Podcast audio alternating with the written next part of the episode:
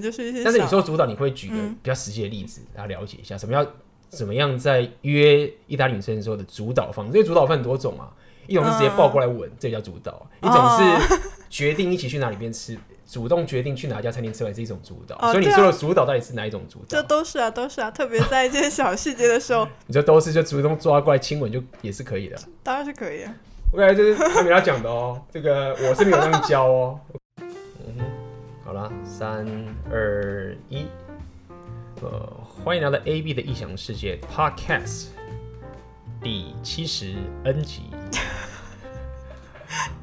我也忘记是哪一集了，应该是没关系，忠实的听众应该不介意的。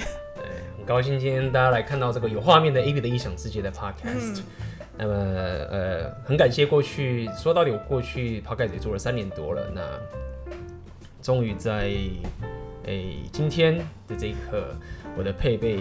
全新的升级，有画面，有声音。那么大家有没有感觉到，现在我们的声音很像是 深夜主播，深夜深夜情感场。然后等一下接个电话说啊，AB 我刚跟女朋友分手，怎么办？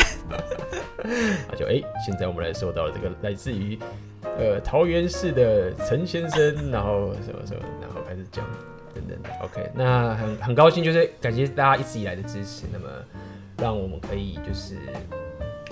呃，可以一直做 podcast，所以接下来我们会想办法让这个 podcast 品质越来越好。那也请大家多多的支持。OK，很期待 AB 的情感热线。情感热线，好，有机会的话，那今天今天我们要聊什么呢？还没啦。今天要聊一个非常神秘，哎，其实不神秘，一点都不神秘的东西。的国家，对，啊、嗯呃，就是意大利。嗯哼。那意大利的话，卡米拉，我知道你是个意大利，应该是意大利通了吧？我觉得。对，经常以前在跟意大利同事工作的时候，他们就一直开玩笑说，哦、我们办公室有个意大利女生，一直假装自己是中国人，就说我。嗯、因为你你你基本上大学的时候是意大利语系。对。然后大学毕业之后又哎，不是大学毕业，大学的时候又去意大利，意大利交换了一年。然后你也在这个意大利的上海的意大利的领事馆工作。对，我毕业之后是先去了一个意大利的咨询公司，嗯哼，然后后来再去了意大利的领事馆，嗯，嗯哼，然后总之就是一直跟意大利狐朋狗友混在一起这样。没错，然后还交过意大利的男朋友。对，虽然是在上海交的，那还是意大利人啊！意大利人来上海就不是意大利人了吗？是啊。对，所以呃，你对意大利本身是很熟的，然后包含你是，嗯、你你接下来在九月份的时候也要再离开上海，对对对，搬去意大利吗？对，没错，这次是也是准备长居一些，所以会待至少一年吧。嗯哼。就我就我对意大利，因为我本身去意大利也是一次而已，也只是稍微去，对意大利没有什么太大的的的的这个。但是我知道的台湾很多人，我们喜欢去意大利，包含就是呃，我认识很多的亲戚或者是一些朋友，他们结婚的时候就会喜欢去意大利度蜜月，拍婚纱照啊，对啊，去那个佛罗伦斯。拍啊，然后就很，我猜那边应该一大堆中国人或者台湾人或者亚洲人都是去那边吧。超级多中国人，像米兰什么的，你可能随便走进一家咖啡馆都是那边的温州人开的。然后佛罗伦萨那边更夸张，那边附近有一个小镇，就是中国人比意大利人多。真的啊？对，就是路上的标识啊什么都是汉语的。是哪个在靠近哪个地方？在佛罗伦斯附近。附近是不是？对。天哪，这太可怕了。那。呃，就我的认识也是，还有包含意大利人对于自己的美食也非常的非常骄傲，非常骄傲，真的超级骄傲。特别是意大利男生，就是可能被意大利妈妈养刁了，就是妈宝型的。然后出门在外，比如说生活在上海的意大利男生，我看到很多就是可能，比如说一个英国男生，一个美国男生跑来就觉得哇，好多东西都很好吃，他觉得大饼油条也很好吃。然后意大利男生就是。想家，想妈妈，想妈妈做的菜。哎、欸，所以意大利人这也蛮妈宝，对不对？很妈宝。嗯。所以意大利在这点很和这个中国这边、亚洲这边的风俗蛮像的，就是很多年轻人在结婚之前，他都和爸爸妈妈住在一起，就不像美国什么十八岁就把你踢出门这种。嗯哼，然后妈妈也很很照顾自己的小孩，这样。对对对对，没错。他们也喜欢美食。我记得我之前认识一个意大利的朋友，然后他也是，他其实基本上是一个很谦虚的人，人很好的，但是他就是在、嗯、就是说，意大利的美食是全世界最棒的美食，没有任何国家可以跟我们匹敌。然后我就说，真的没有吗？真的没有吗？我就说，你有没有任何一个欧洲的国家是你觉得可以稍微跟意大利匹敌一下？然后他就摆一个臭脸，就说有啦。那么法国人，法国菜不错啦，法国菜不错啦，法国菜可以啦。但是我觉得他，你真的比起来，法国菜还是比不上意大利。你那法国菜还勉强可以啦。我就觉得，哦，看来唯一意大利可以认可的国家的美食就是有法国了。嗯，但我觉得他们应该是没有吃过好吃的中餐。嗯，因为在那边的中国菜不好吃。对啊，在国外，至少在意大利的中餐厅都不怎么样。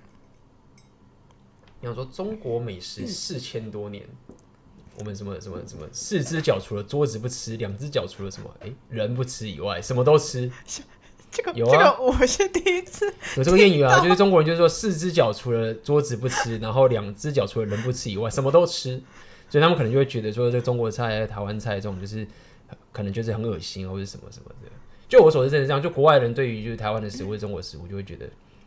而且那个是什么很很，就是可能看到一个市场，或者他们觉得那些肉没有放在一些很、嗯、很新鲜的一个橱窗里面，哦、他们就会觉得不是很好吃。但我觉得意大利人算欧洲人里面思想观念比较在吃的方面是很开放的，因为他们也吃什么内脏啊、嗯、什么肚子啊那些东西，也是有。对，但呃，不过是看人。像我之前有一个意大利老板，就是他很爱很爱吃火锅，每次吃每次都要拉肚子，可是他就是要吃。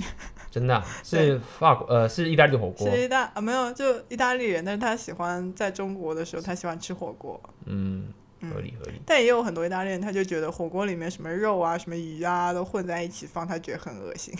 对啊，就很多笑话就是说，在意大利人打仗的时候，嗯、吃饭时候不打仗，然后。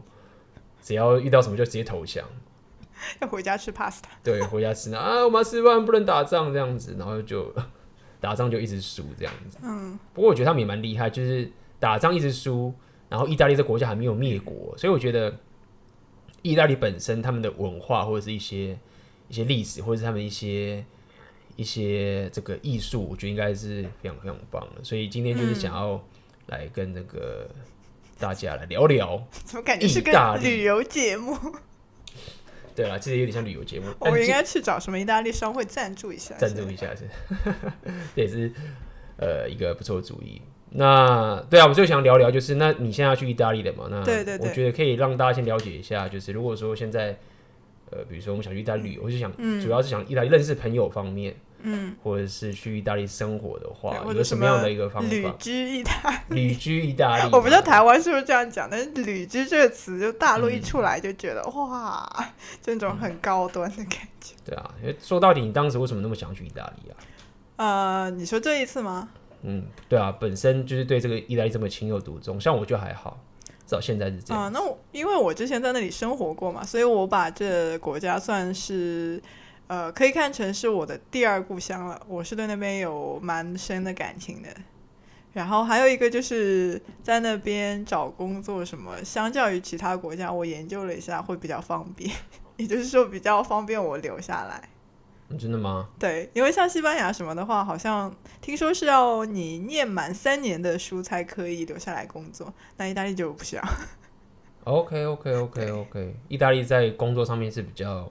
比较宽松一些，是因为他们国家之前是，哎、嗯，意大利之前是经济很不好，然后什么欧债危机的时候，哦，现在南欧还是很不好，意大利啊，什么西班牙、希腊这些，嗯，所以他们等于是一个你要去欧洲可以常住，是一个比较方便的国家，相较于其他，比如说什么卢森堡啊、瑞士啊。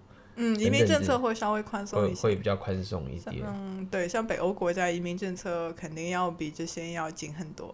嗯，那所以我们先不谈谈这些旅游，旅游去台湾人去旅游很简单。我例如说，现在想起来，因为台湾去欧洲是很简单的，我们去欧盟是免签三个月，嗯嗯，所以很方便。那但如果说我们现在聊的是，因为你现在去是去一年嘛，对不对？所以就想聊一下，就是你是怎么去搞定这些。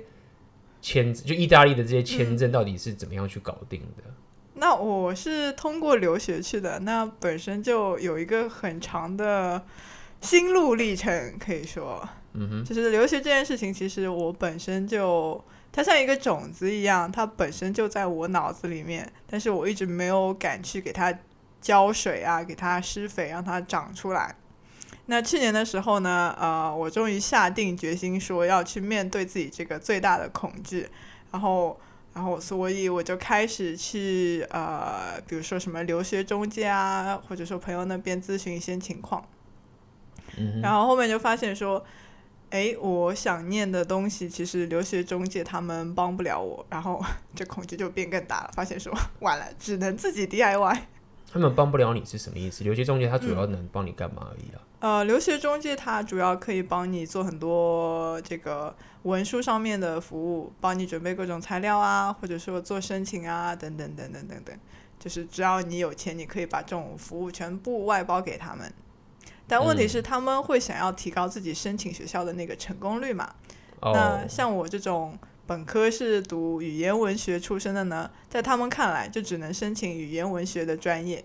其他专业呢，他们就不不会帮我去申请，因为他们觉得那个失败率肯定是非常非常高。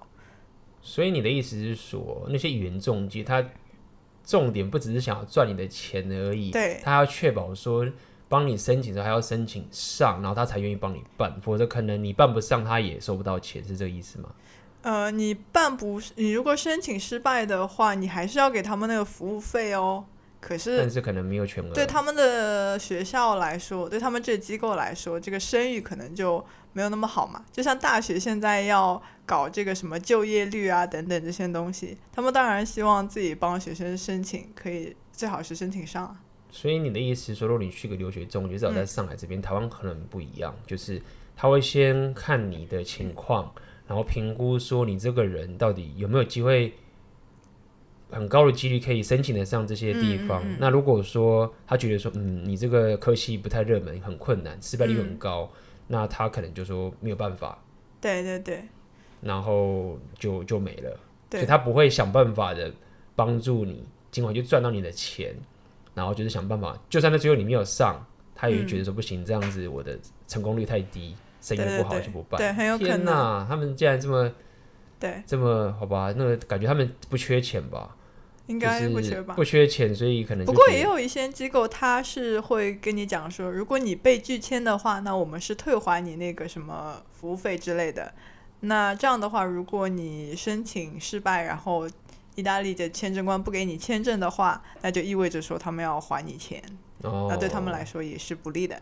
合理合理。总而言之，就是他们会针针对你是不是有机会签上，你的科系到底热不热门。嗯。那像我这种。念这种 computer science 的，对不对？这个要再炫耀一下，让让大家嘴一下，就是你只要念一个这个资讯科学、资讯工程 computer science，全世界都要。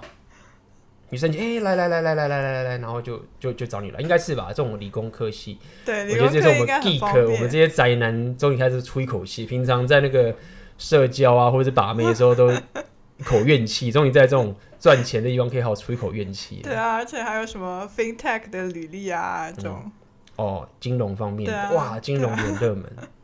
我可以了解。是啊。好吧，世界是公平的，世界是公平的。是啊。那所以你后来你就打算自己来了？对。因为你你是真的因为是因为不是因为省钱，是因为他们真的帮不了你。对啊。所以你才自己来的。对啊，对啊，对啊。哇，这个这个他这个资讯很棒哎，可以自己来搞上哎，那以后就不需要中介了。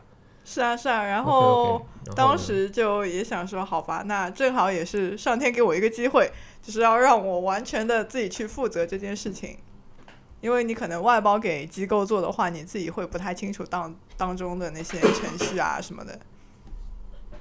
嗯哼。然后所以那时候就嗯，用 JP 的方法一步一步的去做。大家应该大家应该知道 JP 了对吗？因为当时就超怕嘛，当时就觉得哇天哪，就是好像一座山一样，那么多的任务摊在我面前。然后我本人还有过两次被意大利拒签的经历，大家不要问为什么，所以就很怕。呃，所以我一开始就是可能做很小的一步，我可能就是去谷歌一下说，嗯、呃，什么。某些大学的专业啊，我就是 去谷歌一下看一下那个结果就好了。嗯哼。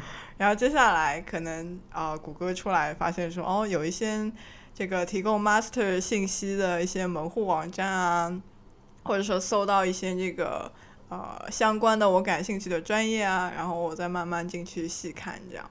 嗯哼。然后后面就一步一步发展成为变成说，嗯，我去给那个感兴趣的专业的学校。给他发邮件，给这个教授发邮件，然后就先问他一下说，所以所以你是先 Google 一些科系，嗯，你感兴趣的科系，对自己去看，对，那他们网站是英文的还是意大利文的？都有，都有，都有。然后，但英文也很多，很多这种有一些大的门户网站，它专门给你提供呃某某国家这种所有 Master Degree 的这些信息。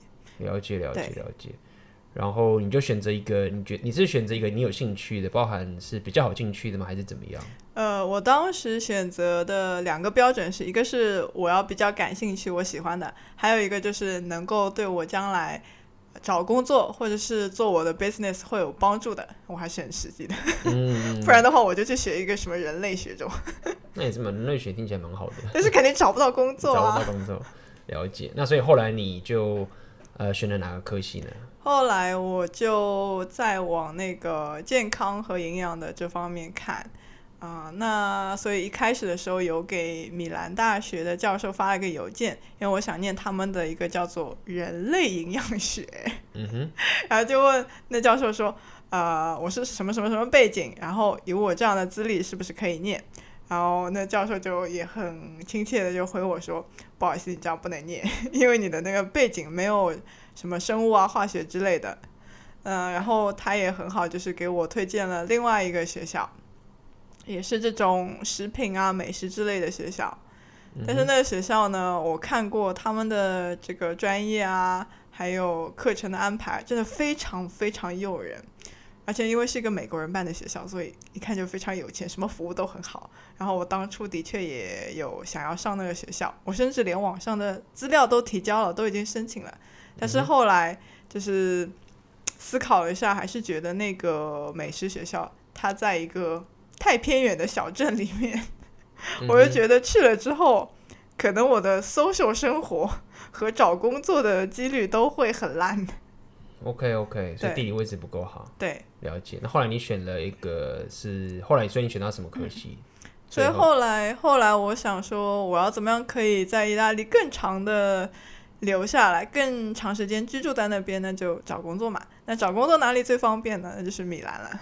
所以，对，我就是去米兰的这个米兰理工大学下面的一个设计学院去看他们的一些呃这个呃我不知道台湾叫什么，就是 marketing 啊 communication 这一类的专业。因为我之前一直在这个领域工作嘛，然后 看那些专业的时候，看那些教授介绍就觉得。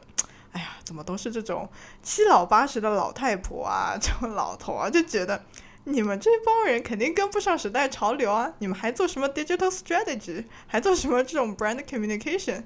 我就觉得 很浪费钱，看着也很无聊。嗯哼。所以后来就也是在这个学校的页面兜兜转转，就看到一个新的专业叫做 service design，也就是服务设计。那这专业呢，是从北欧那边过来的。所以可能在意大利还比较新吧，然后所以也没有意大利文授课，就是英文授课的。当当时我记得那专业上面还写了说什么偏好有设计背景的学生，但是他说哦，可能在什么相关领域有工作经验的人，他们也会考虑。然后我当时就我可能是脑子进水了，就给他们投了简历。当时也没打算着说可能会被录取，因为我真的。连 PS 都不会，我连 Photoshop 都不会，但没想到就后来经过面试啊什么就被他们录取了。嗯，你觉得当时他让你录取的原因是什么？你自己觉得？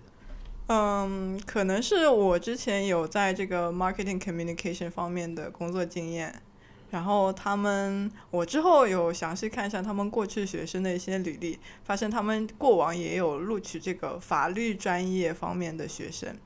所以你想，既然连法律都能读了，我为什么不能读？嗯哼。但我自己当时还蛮怀疑这件事情的。但还好就是没有自己去限制自己，就是还是抱着一种哪怕是千分之一，但是我可以去试试看的这样一种心态，还是给他们提交了那些资料啊、履历啊这些东西。所以当时你说你用了 J.P. Jordan Peterson 的方法，嗯对啊，然后突破这些心理上的障碍，那他的方法到底是什么？你用用他哪一招？嗯、呃，就是我一开始很害怕嘛，特别是到发现说哦，原来连留学机构也帮不了我，这种时候就知道什么事情都得靠自己来了。那好，我可能比如说第一步要去搜集信息，那我就把它划为很小很小的一块，比如说。我今天的任务就是去留学机构问一下什么问题就好了，就是这样。那今天任务就完成了，不要想说今天一定要搜集到某个问题的答案这样。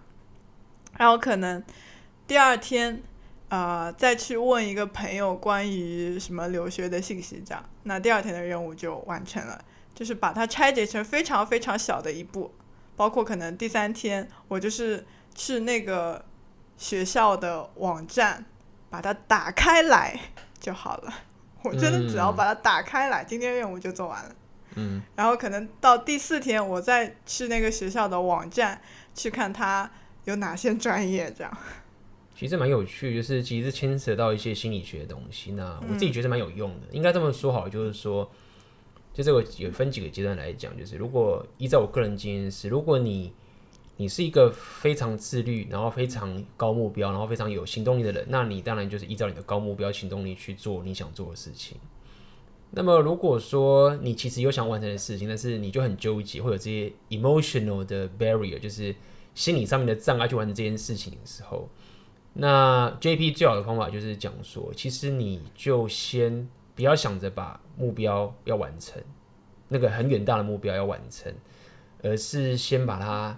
降到最低，然后你的目标其实是怎么样？你的身体会愿意动，你的身体会愿意去做下一件事情就好了。那你不用去想着说之后该怎么办。那当你做这件事情之后，当然你跟我刚第一个人说那个比比，就是说可以一下高目标，然后一下完成这些人，他当然可以做的比较好。但是你要了解，就是你要你要打你手上的牌。如果你没有那个人那种牌，那你就是。去做的下一件事情，那有些人觉得，那这个下一件事有用吗？就是你这样，你你去填一张表，你就可以去 去意大利念书吗？但问题是很可怕的是，人是一个习惯跟一个动能的东西，它不是做一下就没了，它做一下会产生出个连锁反应。对对对，那你会进入一种反应，就变成是你你你当你做一下之后，它它的好处就在于说，你原本是做了觉得很痛苦。啊，等到你进入这个洞的时候，你会变成是不做反而痛苦，然后你就会拼命的做下去。我觉得这是很有趣的一件事情。嗯、我相信大家可能也会有一种，可能大家讨厌工作好了，那么可能我相信有些人你会发现一件事情是，当我进入一种状态的时候，你会无法控制，就想把以前事情做，你不做就觉得很痛苦，你就进入一个动能，那你就觉得，哎、欸，怎么我现在反而更想工作？所以刚刚那一招也是我常建议大家做，就是呃，你的目标就是。拆解到最低、最低、最低的部分，然后尝试跟自己沟通到说，我下一步愿意做，然后觉得好可以。就像我们常讲，就是比如说你想要去找工作，那你要改履历嘛，我懒得改，嗯，对，然后懒得改改履历不想改，哦，那你可不可以改一半？就一般也不想改，哦，那你可不可以就是这个这个打开你的电脑看你的履历？哎，打开电脑可以，对，好，开了电脑，然后。开我的 email，哎，可不可以？哎，可以。哎，打开我的文件，然后看个三秒钟，可不可以？哎，可以。然后再要改，不行，不能改。那你就知道说，OK，今天的目标就是打开电脑，然后瞪着我的履历三秒钟结束。对，哎，我当初真的是这样干。你还记不记得我当初要？哦，我当初履历是自己写的嘛，但是还要找一堆人写推荐信啊，然后就有找 AB 写推荐信。哦，找我写推荐信。嗯哼。对啊。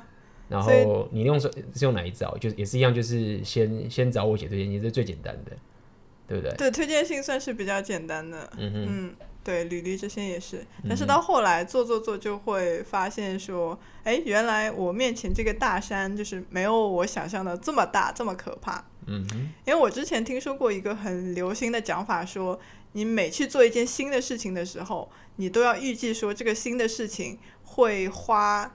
大概是你预计时间的五倍，所以我当时就觉得说，哎呀，我已经预计这是一个大山了，那是不是真的这个工作量是不是会是一座火山？所以当时很怕。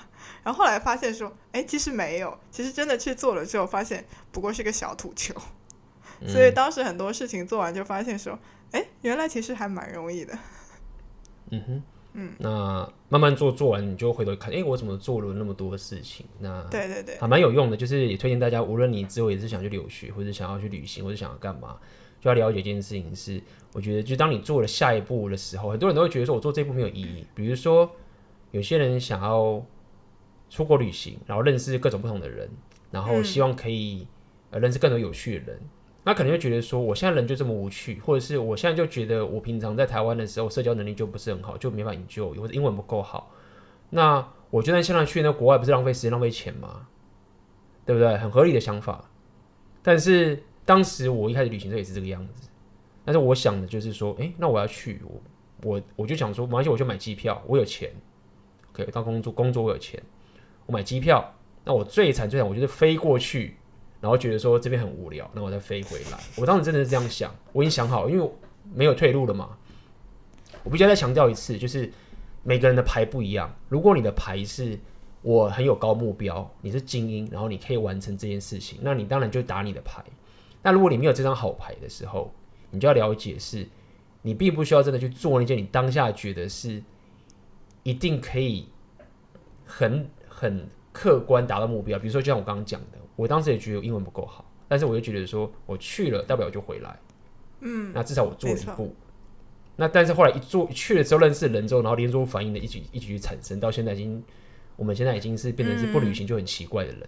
嗯、对，不旅行就脚一样。对啊，就是就觉得旅行跟就是旅行，现在已经变成是现在我的情况比较像是，也不会一直想去旅行，因为你已经很很常去旅行了。OK，那你就会觉得说，反正我要么我就是可以去很久，要么就是其实我还是想要做我喜欢做的事情，这、嗯、不太一样。所以我觉得包含就是刚刚听你这样讲那个 apply 你的那个。去国外念书这件事情，我相信很多人都会被这件事情给给给震慑住，就是被吓到。就是说，第一个是，啊，我我现在有工作，那我想要去念书，比如说我想去那个 computer science，我要去那个科技，我对这前的是有点兴趣，那我可以去吗？还是这好吗？等等这件事情。那其实我是非常建议大家去做这件事情，就是无论你是要去。工作或者去念书，我觉得都是一个非常棒的东西。只要你确保是你正在成长，跟你可以顾好这个所有的风险。对对对。然后我觉得真的早点开始是有用的，因为这个决定是我去年就做了的嘛。那所以我从今年年初开始就已经开始。啊、呃，真的实行这些事情了，比如说准备材料等等的，那我真的就有充足的时间，不会啊、呃、给我这种特别大的压力。那这个那这个地方你准备的时间准备多久？就是从你觉得开始真的有做事，嗯、这样大概多久时间完成？就是准备。嗯，是从今年大概好像是一月份的时候了，一直到现在。对，但是我说真正有在准备时间，因为后来你就申请上了嘛，就是我跟你说真的准备这件事情，真的准备的话，可能从一月份到四月份之类的吧。所以大概你花了三个月时间，基本上就就可能会有结果了，对对对，大概是这个样子。对对对，那这个其实比我想象中的还要快很多，还不难。就是很多人觉得可能去欧洲，嗯、可能很多人已经知道，我我我反而是比较不知道，我必须这样讲。嗯很多人其实已经经常去英国念书，或者欧洲念书，去美国念书。这个也许这件事情已经很简单了，只是心理上会比较困难一点，应该是这么说。不过可能看国家，因为我去意大利的话。呃，念这个学校，就是我现在拿到的 offer，并没有要求我任何的语言证书。就算他要求的话，我本身就已经有意大利的语言证书。哦，对，你还有这个优势。对，所以说，如果你是想要去什么英美国家留学啊，你可能要再早一些去考什么雅思、托福之类的。还是会去考这些东西，还是有这些要要处理，没有错。嗯，对，对。那那像去意大利念书，一年大概花多少钱呢？嗯，就是看公立还是私立。OK，那分别是多少？呃，公立大学的话，它其实实质上是没有学费的，它没有任何的学费，但是它每年要求你交一小部分的注册费。那那注册费大概可能算欧元的话，算欧元的话，大概几百欧，应该不会是。去那边念书只要几百欧就可以念。每年。注册费还是几千欧，公立的这样，反正应该大概人民币几千块吧，我猜。嗯，人民币现在汇率在是一比一点七，对。四点七。对，那私立的话，像我去的就是私立的，那差不多是在一万欧元到一万五欧元，差不多吧。嗯、那换算的换算的大概就是台币五十万左右。嗯。台币五十万左右，人民币大概就是十十十多万。对对对，没错。一年花这个钱是学费。对对对。然后你加住宿的话，假设以在大意大利住宿，一年大概小花费要多少？我们就把交通费啊、住宿啊、嗯、什么这边都算在一起，大概是这样子。住宿的话，真的要看地方。比如说像米兰这种北边的工业城市的话，可能要比上海可能贵一丢丢，或者说差不多。啊、呃，但是南部的城市的话，就是比如说我之前住过那不勒斯就，就就便宜很多很多，而且就是几百年都不涨房租。你这大概是多少一年的话？呃，如果是在那不勒斯的话，可能一个月就是算米兰啦。我觉得一般来还是比较想去米兰。算米兰，对，算米兰。那我们先直接讲最贵的。可能最贵的，我猜五五百欧乘以十二是六呃六千六千欧。所以也 OK，六千欧嘛。嗯，但那样应该可以住到蛮好的这种一室户的公寓。你说的只是住而已嘛，没有包含吃的什么这些东西。对对对，还没有。对，我说包含吃住这些加。对，但是五百欧我说的是应该是比较贵的了，应该学生可以住，嗯，我觉得应该要便宜一些，可能什么三百欧、四百欧之类也有。这我也没清楚，嗯，我还没有去研究那边的这个租房情况。了解了解，听起来就是去那边住什么的，还是基基本上你要住的话，可能比在台北可能还贵一些，比上海便宜吧。嗯，对。对，但是其他的物价，比如说什么买菜啊，搞不好都会比上海便宜。嗯，那你可能跟台北差不多，因为上海物价应该比台北高。嗯。对对对。了解了解，OK，至少有大家有个概念，说到底要花多少钱。嗯那接下来我们就要问一个比较比较实际的问题，嗯，就上海的妹子到底漂不漂亮？上海的妹子啊？对，上海的妹子，第一个是到底你看漂不漂亮？我们当然知道，上海的妹子的个性是怎么样的，然后要怎么追上海？哎、呃，不是不是，说错了，说错，意大利妹子，我在讲什么？哦，意大利妹子，欢迎来上海。大家来上海，我这个戴这个耳机，这个脑袋讲话都不清楚了，脑袋讲意大利妹子，现在嘴巴讲的上海，这是怎么一回事？意大利妹子到底？呃，个性是怎么样？然后，对啊，然后，对，意大利的妹子个性怎么样？我觉得还是要看人啦，但是总体来说，我觉得会比 从男生的角度，我都会觉得要比中国女生好相处。哦，真的啊？就是你那个 social barrier，这个怎么说？这种社交障碍要小一些。因为他们可能会更加热情，热情一点。对对对，就包括我从一个女生的角度去跟他们社交，去跟他们玩的话，我都会觉得那个障碍要小一些。就是他们有一种 自来熟的感觉。自来熟是什么意思？就是有点像美国人，就看到你就嗨，就很热情，很热情就拥上来了，就贴上来就对。对对对。哦，OK OK，这比较热情。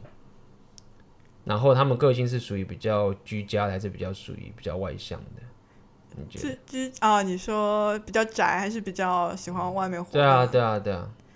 嗯，可能大部分，我觉得总体来说还是比较外向，但是也蛮多就是这种所谓的宅女型的，嗯，而且很多人就是因为这个原因去学中文了。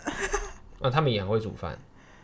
呃，大部分应该都蛮会煮的，也就相较于中国这边来说，我觉得要会煮，可能是受妈妈影响。然后他们会煮，他们也会习，他们会习惯煮饭给男朋友吃，嗯，是这样吗？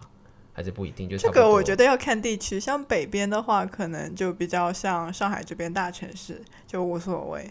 嗯、那南方的话，他们的家庭传统观念是很重很重的，对，所以怎么重法？所以呃，就可能像中国东北这边，就是很习惯说女生在家就煮饭给男生吃，对，嗯、这样、嗯、很习惯这样子，嗯嗯嗯，对，听起来意大利妹子很棒啊，大家很开心。都会煮饭给老公吃。是啊，是啊，我之前有认识一个罗马的意大利女生，她就是学中文的嘛，然后她后来就来上海工作，然后就找了一个上海的男朋友。对，所以意大利妹子其实也蛮也是你也是认识很多意大利妹子跟就是上海男生、中国男生、对亚洲男生交往的情形。对，因为他们很多人会觉得亚洲男生更加尊重人，就是我我。虽然不能说，噔噔噔噔升级，可能亚洲男生很快，台湾男生也会很会照顾人，不只是上海男生。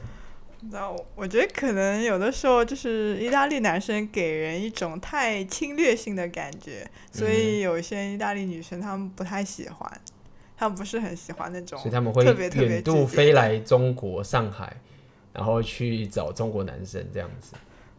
不过很多这些人本来就是因为学中文就是要来这边生活工作的嘛。嗯。那生活在这边的话，为什么不找一个中国男生呢？OK，所以其实简单来说，就是意大利的女生对于这个亚洲男生，不管中国的台湾，其实都完全不排斥，而且甚至是蛮正面的印象。嗯。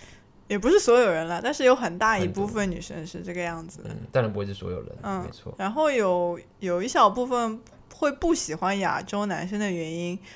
哦，我听下来原因无非就是两个，一个就是觉得亚洲男生那个身材太小了，就是太单薄了。嗯、这个健身就好了。对对对，这个好解决。健身，好好健身，就这样子，一起来健身，大家一起来，我也在加油，Go 健身。然后呢？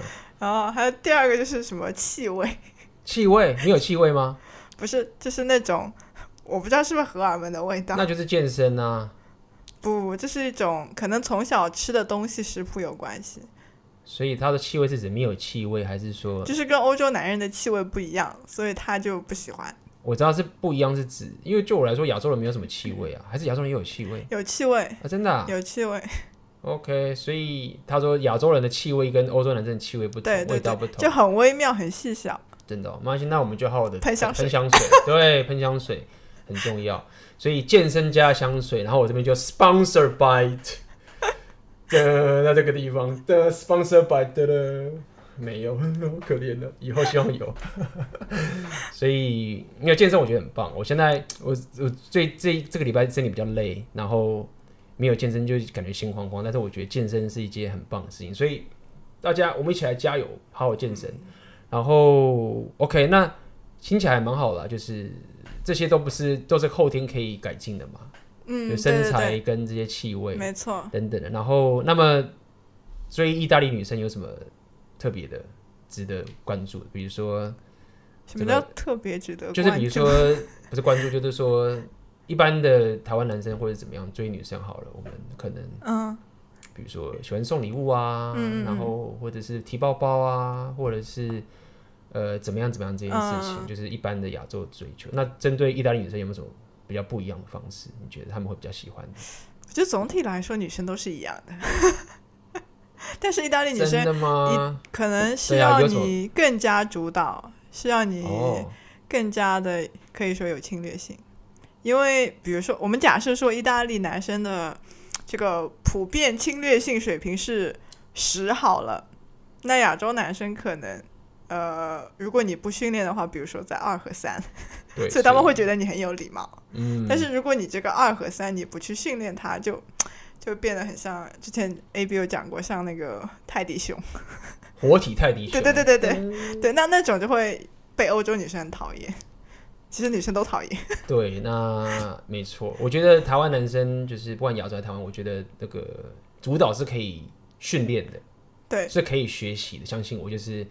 我是已经有点矫枉过正了，就是 我也一直，因为我一直觉得我还是比较，我事实上是比较内向的啦，就是比较嗯，这个乖乖牌嘛。我这个我觉得应该很难可以反驳我，然后拼命的去练习突破出去社交的时候，后来慢慢发现，就是已经有点矫枉过正，就忽然一不小心忽然被外国女生说，你怎么那么侵略性？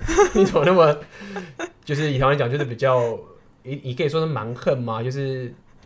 就是很很想要主导一切东西等等，可能是因为我跳舞也有关系，就是我们跳摇摆舞的时候习惯这样跳舞等等的。那所以要讲的是，确实就是主导这件事情会是一个假设你现在有一个把妹的一个能力、能力、技能树，把妹能力、技能树在这边，对不对？然后你可能是啊有钱啊、健身啊，对，然后有趣啊，然后或者是主导啊，对不对？等等这些东西，你就要知道说主导这个技能就嗯。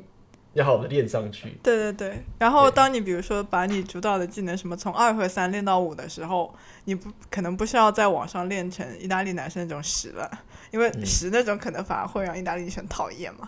嗯。然后再加上你的这个亚洲的神秘的气质啊，所以 就算你不小不小心练成十，他会觉得你是亚洲人，然后你主导 就觉得说嗯很棒，就这样子，你知道你就是亚洲人嘛，所以主导你就变成是加分，你知道就是。但如果你是老外白人。太主导觉得，哦，又是一个又是一个白人，又又是一个又是一个 asshole，所以好好的主导没有极限，我们的那个上限的弹性是很很足的。对，然后可能就是一些，但是你说主导，你会举个比较实际的例子，大家、嗯、了解一下，什么要怎么样在约意大利女生的时候的主导方式？因为主导分很多种啊，一种是直接抱过来吻，嗯、这叫主导；一种是 决定一起去哪里边吃。主动决定去哪家餐厅吃饭是一种主导，哦、所以你说的主导到底是哪一种主导？这都是啊，都是啊，特别在一些小细节的时候。你说都是，就主动抓过来亲吻就也是可以的。当然是可以啊。OK，这是卡米拉讲的哦，这个我是没有这样教哦。OK，我是不这样教的，谢谢。就是，但是你不要在不要在这个你明知道女生好像会讨厌你的情况下去做嘛，你当然要察言观色了。嗯，我是不会这样主动亲女生啦，这个太夸张了。因为我觉得 physical 这个问题还是很大，毕竟台湾的，嗯、对。但是依照这个卡米拉的解释，可能是比较，我觉得女生讲没差，男生讲出事就完了。我觉得这个不一样。OK。后来发现卡米拉是被 AB 买通的。OK，所以主导很重要。嗯，然后所以这些就体现在各种细节方面嘛。嗯，包括什么？你刚刚说的什么选餐厅啊，这些都是啊。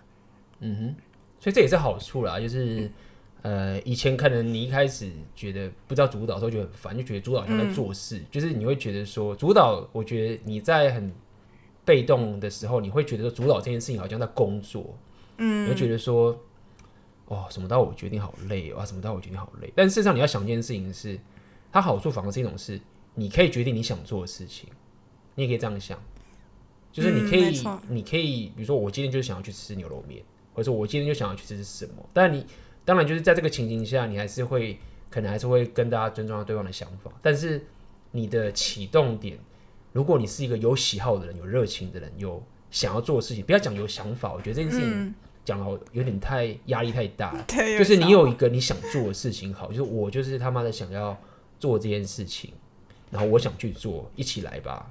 对啊，就是你本身就要去做一个很棒的事情，对，然后你邀请人家来加入你这样，对，所以你要可以主导的内功，就等于是你平时要可以训练自己，不要讲训练，要习惯自己觉得说我想要去做我想做的事情，对，那这个是真正想要去做，而不是说哦打电动啊、看 A 片这种，就是这种不算想做的事情。想做的事情，比如说我想要完成一件我觉得这件事情很棒的事情，举例来说，可能我想要，我想要。在网上写一篇文章，分享给大家我的价值，或者是我想要这个运动健身，让我的状态可以变得更好。这是你觉得我真正对我自己想做这件事情的时候。那如果你不断的平常花时间累积去做这件事情之后，当你真的遇到个女生的时候，你在你主导的时候，你就变成是很正常的一件事情。你的主导就不会觉得说啊，我不知道我要干嘛啊，主导一下好了，就很累。对，你要把这个主导东西内化在你的生活上面。那就会很有用。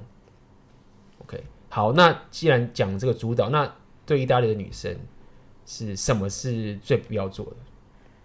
最不对他们的地雷。OK，当然我觉得每个地雷不同，我们这样讲，但是我们就是以一个、嗯、一个一个入口点，就觉得说，哦，真的意大利女生他们最讨厌亚洲男生，可能有什么刻板印象，或者觉得说，比如说他觉得哦，哇，他们有没有开放？事实上，我们其实是很内向，或者什么之类的这种小细节，是第一个要注意的。第一个要注意的可能是，还是要学会观察吧。是吗？不要不主导，怎么啦？要学会观察，是不是？对，对，因为有的时候意大利女生，呃，不过这个我也是听我朋友讲，就她可能觉得说，哎呀，我已经明明给了你这么多暗示了，然后然后你怎么都不明白呢？就觉得、哦、真的吗？所以意大利女生反而没有像一般人想象中的西方人这么直接。没有没有没有，因为一般人都是觉得说台湾的男生是比较不直接的，就是有事情都不太讲，嗯、就听起来好像意大利女生也是这种情形。我觉得女生，所 以天下女生都差不多。有真的吗？对啊。嗯哼。对啊，可能就是狂给你一堆暗示，然后就心里就很崩溃，说你这个傻逼为什么还没有 get 到？好吧，这个我也承认，这没有办法，男生就是天生 get 不到，好困难的。嗯然后还有一些可能就是平常的一些礼仪方面的东西，比如说你，你可能什么要帮他开车门呐、啊，或者说，或者说吃饭的时候记得买单。哦，所以那个他们不是勾大学就对了，啊，不是各分各付各的，跟意大利妹子我。我跟意大利男生出去，应该是没有没有见过让我买单的。这是意大利男生，我们讲的是。意大利女生，就意大利女生也习惯，对啊，他们很习惯，对啊，哦，所以说如果这个做不到的话，就就就会有一些劣势嘛，嗯，一些劣势，OK，所以但是买单表示说，你如果请他去吃一个嗯。不太贵的东西，嗯、他们也 OK，对啊对啊，你请他吃一个街边冰淇淋也可以啊，所以你就是带他去吃一个什么什么冰淇淋，然后加一个台式卤肉饭，然后说这个台湾最。精华最有历史古迹的一道美食，台式卤肉饭，我带你去吃，超好吃，你一定要去吃。那里面的猪肉跟那个白饭，带你去吃，我，付钱啊，台币三十块付掉，台台币三十块，不然还好吧？台币三十块便宜啊，不然你来一个什么，去吃什么意大利餐厅、法国餐、法国菜，我猜贵都贵死了。OK，所以我应该这么讲，就是说、嗯、我我这样讲不是要小气，就是说，我觉得我应该这么说，就是说我可以认同，就是男生帮女生付钱这件事情，嗯、我认同，就是一种主导，被这种被安全的感觉。但是相对，我就我也会希望女生是说，好，你要体谅这个男生他的经济能力，或者他的一些什么什么东西。所以你只要让这个男生可以有这一个行为，那同时间女生也尊重男生的一个。东西，所以啊，你请我吃饭，我很高兴。那因为你的经济能力是这样，所以我很高兴，是互相的。所以男生也不要一直觉得说啊，我为什么要请你？对，你不是对对对女权高涨，为什么不请？然后你不是很贵吗？什么什么之类等等这件事情，我觉得也没有必要这样。就是你还是可以请，那用你的想一些好的方法，让女生也觉得很开心。那如果是女生她要你请一些很贵的东西才行，那你就那就算了吧。对啊，就是这是一种人与人之间尊重问题。我相信，我相信好的女生，她们也是觉得说，哦，我希望你请我，但是如果说，我觉得女生也不喜欢欠男生。说老实话是这个样子。你觉得说我很贵的东西给他，你说我不要，因为老老娘我有钱，然后我现在跟你请这个大餐，那是表示我等一下回家就要跟你睡。对，没错。不要啊！你说请个二十块。就是请二十块卤肉饭，对啊，这个东西怎么可能要我跟他睡呢？马上没有压力，回去就跟你睡了，就是这样子。原来 A B 的策略策略就是要请没有压力的东西，好划算哦，划算。OK，所以所以可以理解，所以总而言之，我觉得感受上还是一种，还是我这样讲，所以男子气概跟女性魅力的这个交流，嗯，还是这样做。对对对，因为我觉得欧洲女生在这个。他们女性特质方面真的是得到很强的表达，就我不知道是不是什么历史原因，还是说他们从小可能呃看到什么妈妈啊、姐姐啊都是这样的，就是我觉得相较于亚洲女生会更加能够去表达自己的女生的特质。嗯哼，嗯，了解。好啊，所以那我觉得今天也学到了不少，无论是如果你未来想要去这个。旅行意大利，把意大利妹什么？相信台湾应该也蛮多意大利妹子。那呃，主主导加上懂得观察，主导加懂得观察。OK 啊，好，那你九月就会去意大利的嘛？对不对。那希望在意大利的时候，我们还是有机会可以录 Podcast，到时候还是有机会可以录啦。就是我们还是可以用这种对远程的方式，前方报道一下。对，前方报道意大利妹子。等到时候你去意大利的时候，可能。来个意大利妹子访问之类的，对，可能到米兰就发现说，哎、欸，其实我刚刚讲的都不对，都不对，全部改掉。是啊，因为我是在以前在南方生活比较久啊。嗯哼，对。所以像米兰这种地方，可能跟上海比较像。嗯哼，了解了解。好啊，那今天的 podcast 就到这边为止。那么在这边有下面有个东西，就是一样，我这个有一个免费的电子书，大家如果针对就是你想要去有出国旅行，不管你是要去留学，或者你想要去追求女生或等等这件事情，有一些呃怎么样可以提升你的社交心态，还有这个。突破舒适圈，以及包含我刚刚讲怎么主导等等这些这些更细节的知识，你可以去下面下载这个免费电子书，叫做《变出你的社交圈》，那就赶快下载吧，好东西免费还不弄吗？对不对？赶快去提提升你的内功吧，技能书都要起来了，技能书要提升起来，OK，记得，然后记得健身，健身，健身。那呃，我也要继续加油，我觉得我目标要再增加大概五到十公斤左右，然后我要继续加油。那么我们一起加油吧，大家！